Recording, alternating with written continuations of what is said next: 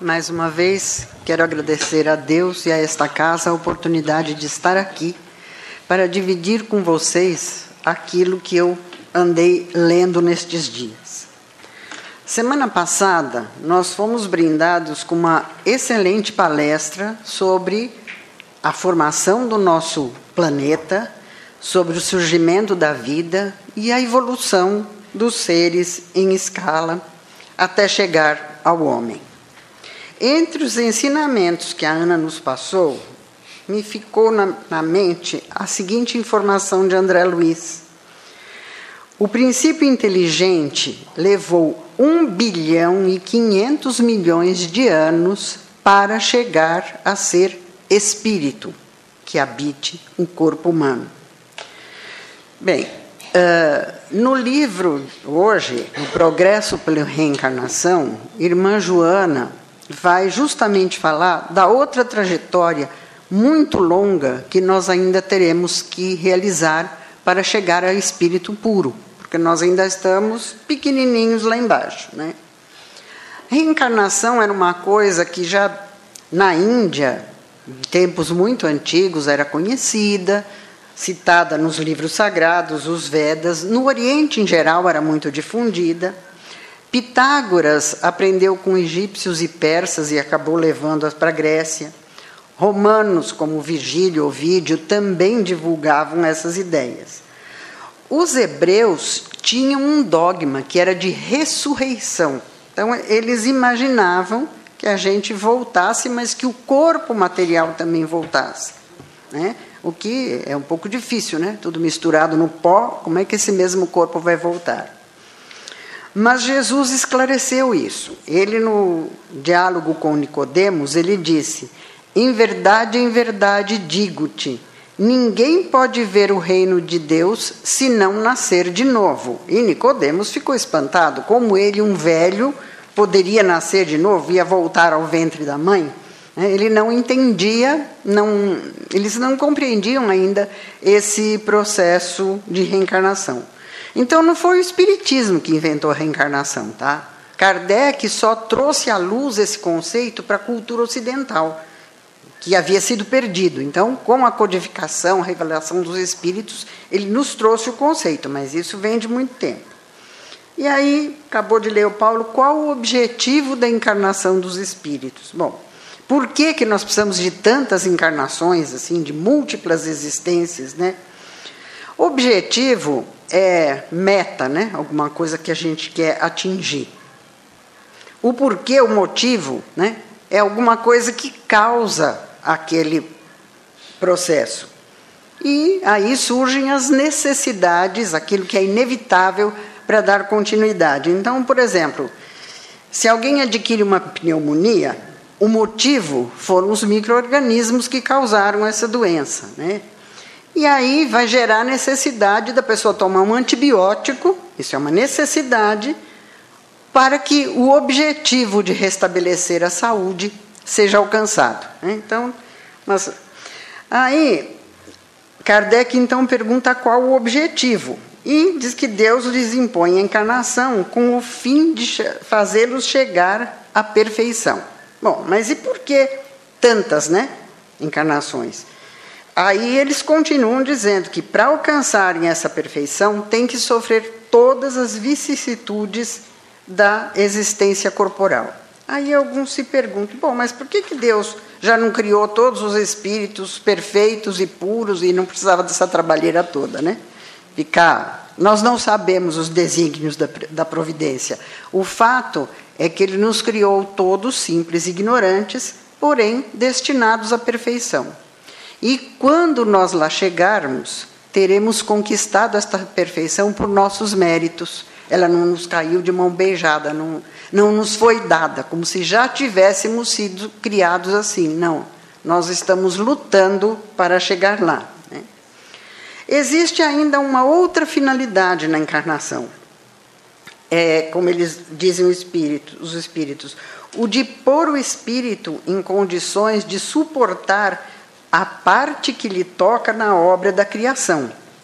Para executá-la é que em cada mundo toma o espírito um instrumento de harmonia com a matéria essencial deste mundo, a fim de aí cumprir daquele ponto de vista as ordens de Deus. É assim que, concorrendo para a obra geral, ele próprio se adianta. Se adianta né? Então, não é a perfeição individual, mas é a evolução individual contribuindo para a evolução coletiva, para o progresso de todos. Né? Uh, no comentário à questão 132, Kardec diz que a ação dos seres corpóreos é necessária à marcha do universo. Deus, porém, na sua sabedoria, quis que nessa mesma ação eles encontrassem um meio de progredir e de se aproximar dele. Deste modo, por uma admirável lei da providência, tudo se encadeia, tudo é solidário na natureza. Então, na natureza, tudo trabalha. E o homem tem o seu papel nessa obra da, da criação. Né? Através das suas atividades materiais, ele evolui e contribui para a evolução também do planeta, executando lá suas tarefas, e tanto no sentido material quanto moral. Quando o homem conseguiu produzir o fogo, ele diminuiu os sofrimentos que o frio lhe causava. Quando ele observou que, caindo as sementes no solo, as plantas germinavam, ele pôde desenvolver a agricultura e deixou de ser um nômade, um simples predador da natureza. Assim, foram prosseguindo todas as conquistas materiais até nossos dias. Né? Nós temos um conforto hoje que a gente nunca imaginaria quando vivíamos lá na Idade da Pedra. Né? E quantos milênios isso demandou? Né? Então, por que, que a gente precisa passar por tantas encarnações? Porque o aprendizado se dá aos poucos, nada dá saltos na natureza. Então, estas diferentes encarnações são necessárias para que se desenvolva inteligência, senso moral, todas as nossas aptidões, né? E também para ir depurando as nossas imperfeições. Como Joana nos diz aí no capítulo, é mediante o crisol da matéria que o espírito se aperfeiçoa, libertando-se das imperfeições. Crisol é um recipiente refratário que serve para reações químicas a altas temperaturas, né? onde se extrai o metal mais puro e a ganga é eliminada. Então, no sentido figurado, o crisol da matéria são as provas a que nós nos submetemos para ver reveladas as nossas boas qualidades e eliminadas as nossas imperfeições. Nas primeiras encarnações, o espírito ainda não é lúcido, né? ele se su sujeita ao automatismo das leis. Aos poucos é que vai se desenvolvendo consciência, razão, e que ele vai aprendendo a auxiliar o seu próprio aperfeiçoamento.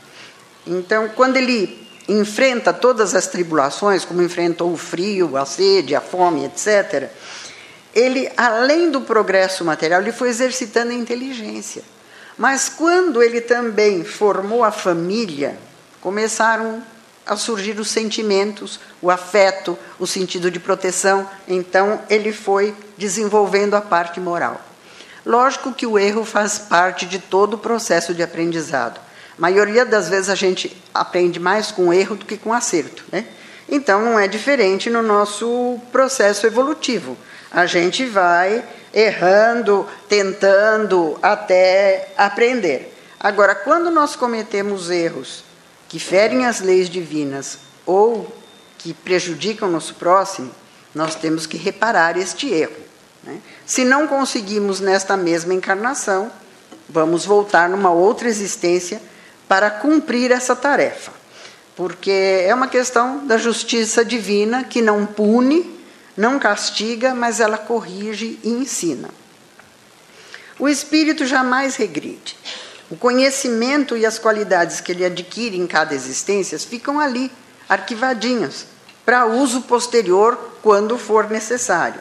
É por isso que a gente encontra crianças, como foi o caso de Mozart, que aos seis anos compunha, que já em existências anteriores já se preparava esse caminho dessa genialidade dele na música e assim em várias outras coisas, né?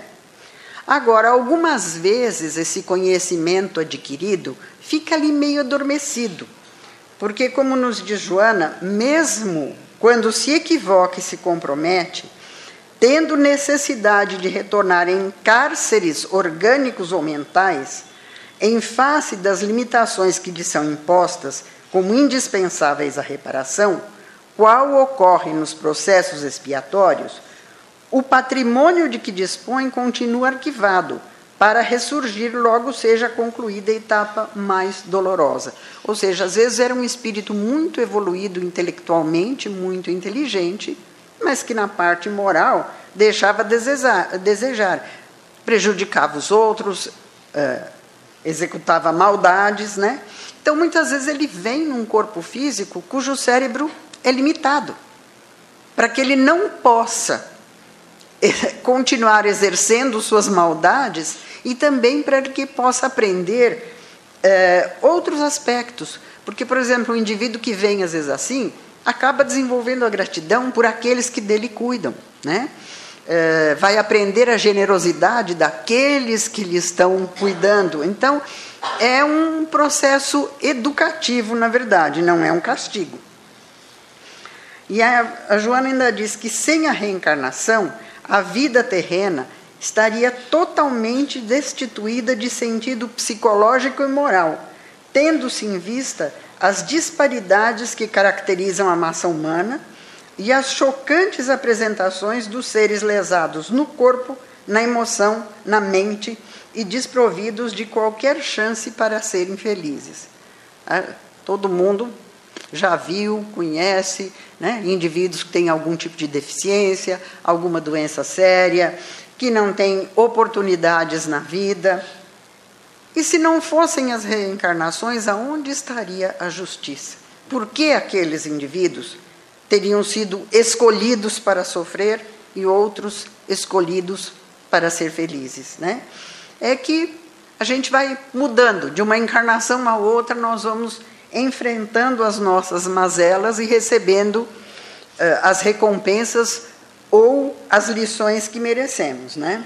E precisamos de muitas, porque não vamos conseguir. Imagine se a gente conseguiria, numa única existência, aprender todos os segredos das ciências exatas, humanas, biológicas, das artes. Impossível, né? Então nós temos que ir passo a passo para a gente chegar ao grau de perfeição possível quando outras tarefas, né, condizentes com o novo estágio, vão surgir. Porque essa história do céu, onde a gente fica sem fazer nada, no muito tocando lira, isso é desejo de preguiçoso, mas não existe. O trabalho vai continuar e às vezes muito mais do que aqui, né? Como disse Jesus, meu pai trabalha até hoje e eu também. Então, nós vamos só mudar de tarefa, mas continuaremos né, a, a fazer aquilo que estivermos aptos a fazer. Encarnação, então, não é castigo, não é nada disso, é uma escola, é um aprendizado. E como na escola a gente começa pelos graus inferiores e vai chegando nas classes mais adiantadas. Aqui na Terra existem espíritos em diferentes graus evolutivos. No meu tempo, quando o aluno era preguiçoso, ele repetia o ano. Agora parece ter uma tal de progressão automática, ninguém mais repete o ano. Mas com a vida espiritual não é assim, não. Repete sim, tem que recomeçar. Então o castigo não é a escola. O castigo é você fazer de novo aquilo que você fez mal feito, para aprender a fazer direitinho, né? Como também o Paulo falou, nós nunca estamos sozinhos. Nós temos sempre o apoio dos nossos amigos espirituais que ali estão na erraticidade. Familiares, amigos, benfeitores, enfim. Eles estão sempre ao nosso lado para nos, nos apoiar, nos inspirar, nos auxiliar nas nossas tarefas. Né? Muitas vezes a gente é levado durante o sono, sem depois nem se lembrar, ao núcleo espiritual de onde a gente veio para receber de novo novas energias, para nossos compromissos serem recordados. Agora, para alguns, a reencarnação é missão, porque são espíritos que, na realidade, já não precisariam mais encarnar aqui na Terra, mas eles aceitam, assumem esta missão muitas vezes para auxiliar entes queridos que estão lá na retaguarda, que se atrasaram na escola da vida. Né? Então, para ajudar aqueles recalcitrantes que estão se demorando nas faixas interiores. Então, o que eles têm de provação, na verdade, não é expiação, é uma tarefa de abnegação e amor. Jesus, por exemplo, não tinha nenhuma necessidade de encarnar mais na terra. Ele veio se sacrificar por nós, para nos trazer as lições que nós precisávamos aprender. É somente através da reencarnação que nós vamos conseguir chegar à perfeição e, portanto, à felicidade. Todos os espíritos puros já passaram por essa feira de provas. Eu lembro que a primeira vez que eu li uma frase do Simonetti, eu fiquei chocadíssima, porque ele diz assim: somos o que Jesus foi, seremos o que Jesus é. Aquilo me deixou assim, como ser o que Jesus é, né? E como é que Jesus pode ter sido aquilo que nós somos hoje? Mas, se a gente for estudar direitinho toda essa trajetória evolutiva do espírito, ele também foi criado simples e ignorante como nós e chegou aonde chegou. Então, não sei quantos milhões de anos a gente vai levar, mas no, algum dia a gente vai ter que chegar a ser um pouquinho melhor, pelo menos, né? A gente já progrediu um pouco, né? Porque, por exemplo, houve época em que duelo era uma coisa normal. O cara se sentiu ofendido, ah, duelava e matava o outro. Hoje a gente já está um pouquinho mais educado. No, no, muito a gente exclui o fulano da nossa página do Facebook, não é mais meu amigo. Mas já não saímos matando, né? Pelo menos a maioria. Então, por outro lado, a tecnologia vai nos trazendo sempre desafios novos. Né? Com essa evolução toda, nós temos que enfrentar coisas que a gente antigamente não enfrentava. Né? É, o consumismo dessa época. Por exemplo, os indivíduos irresponsáveis ao volante, quando não havia carro, ninguém era atropelado, né? muito raramente por uma carroça. Então, são coisas que a gente tem que aprender a tomar consciência, uh, se tornar responsável por esses novos meios que o progresso nos coloca em mãos e fazer deles também um uso apropriado para que a gente não venha se arrepender depois. Então, a gente voltando lá na, na pneumonia, uh, os micro-organismos que causaram a pneumonia, se a gente levar para o lado do espírito, é a nossa inferioridade, moral principalmente, né, atualmente. Uh, o objetivo é a saúde do espírito, é ele chegar à perfeição. E para isso, o antibiótico que a gente vai usar são exatamente essas múltiplas reencarnações que são necessárias para o nosso aprimoramento, que por magnanimidade do Pai, né, nos dá essa oportunidade de corrigir e de reparar os nossos erros. Que Jesus nos abençoe a todos.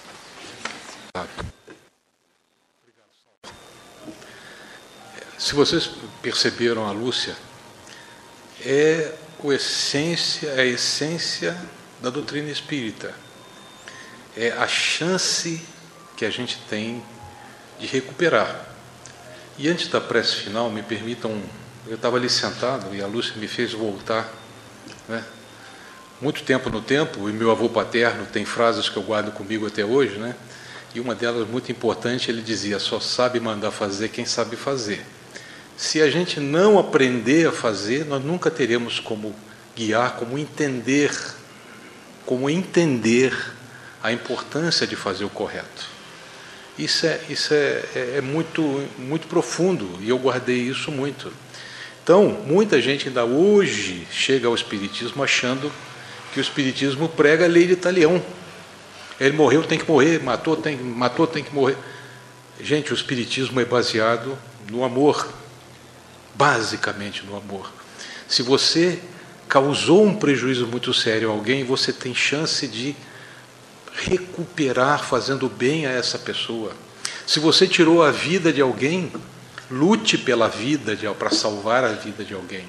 O conceito é diferente, é muito mais profundo do que a gente imagina. Mas nós estamos a caminho, né? Que a gente sempre medite sobre aquilo que a gente ouve aqui às quartas-feiras, que a gente traga isso para dentro do nosso coração, da nossa mente e fique avaliando, se questione e procure respostas, procure conversas. Isso é muito importante. E com base nessa nessa avaliação, nesse ótimo estudo da Lúcia, vamos todos nós juntos elevar o nosso pensamento. Elevemos o nosso pensamento, porque sabemos que as nossas, as respostas às nossas más atitudes são devidas a decisões que nós mesmos tomamos. Pensemos na nossa existência, em todos os dias que vivemos até aqui, dias de alegria, dias de tristeza, dias de doença, de recuperação, de auxílio. E pensemos nas nossas respostas daqui para frente. Elevemos o nosso pensamento ao Divino Mestre, que sempre está conosco, sempre nos ampara. Jesus querido, se algum dia eu fiz chorar, que eu seja capaz de secar a lágrima dos outros. Se algum dia desamparei, que eu possa amparar, que eu possa recuperar se por acaso eu maltratei alguém, que eu seja alegre, que eu cumprimente, que eu abrace. Se algum dia não fui justo, que eu possa entender a injustiça que a mim causam. Nesse instante, Senhor, em que avaliamos os nossos dias, as nossas atitudes, nós te agradecemos pela presença constante desses amigos que não nos abandonam, que nos intuem em cada instante de decisão. Te agradecemos por cada um deles, por aquele irmão guardião que está conosco sempre, sempre ao nosso lado, nos intuindo, pelos espíritos de elevado que estão conosco, como Joana de Ângeles e como tantos outros Obrigado, Senhor, por eles, obrigado por esta casa, por esses instantes em que podemos parar, pensar e decidir por uma nova atitude. Que a tua paz siga conosco, não apenas no coração, mas viva na nossa mente, nas nossas respostas. Que a tua paz sempre esteja conosco. Que assim seja.